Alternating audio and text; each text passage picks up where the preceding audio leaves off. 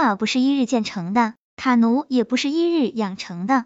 很多卡奴都是自身用卡习惯不良，导致自己卡债高筑。卡神小组今天要说的就是使用信用卡的时候，千万不要碰触那些卡奴陷阱，以免让朋友们不知不觉慢慢踏入银行给你的卡奴全套中。朋友们一起往下看吧。卡奴第一大特点就是卡多，卡片数量在八张以上，更甚者在十二张以上。卡奴的卡多和玩卡人卡多是两个概念，玩卡人通过玩卡来获得投资资金或薅羊毛，卡奴纯粹就是吸刷刷。一卡的消费额和信用额度高，每张卡都因为分期等占用了不少额度，平均每个月消费都在卡额度的百分之六十以上，银行给主动提额，卡额度都很高。二每月最低还款，背负高额透支，每个月拆东墙补西墙。勉强能按照最低还款额还上信用卡欠款。卡奴是这样分类的：一、主动型卡奴，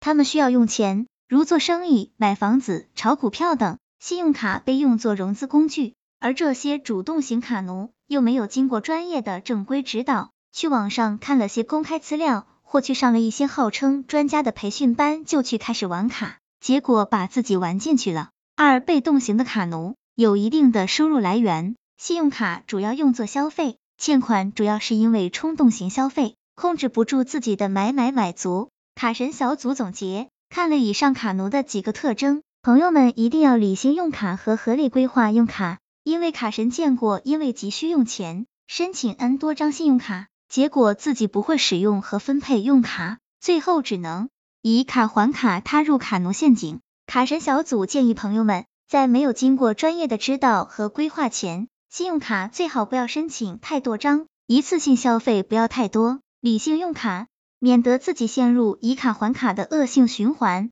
而朋友们也该思考下，网上的免费材料真的有用吗？真的专家会出来指导吗？真的玩卡职业人靠这个技术吃饭的，会把技术外流吗？希望这个资料对朋友们有所帮助。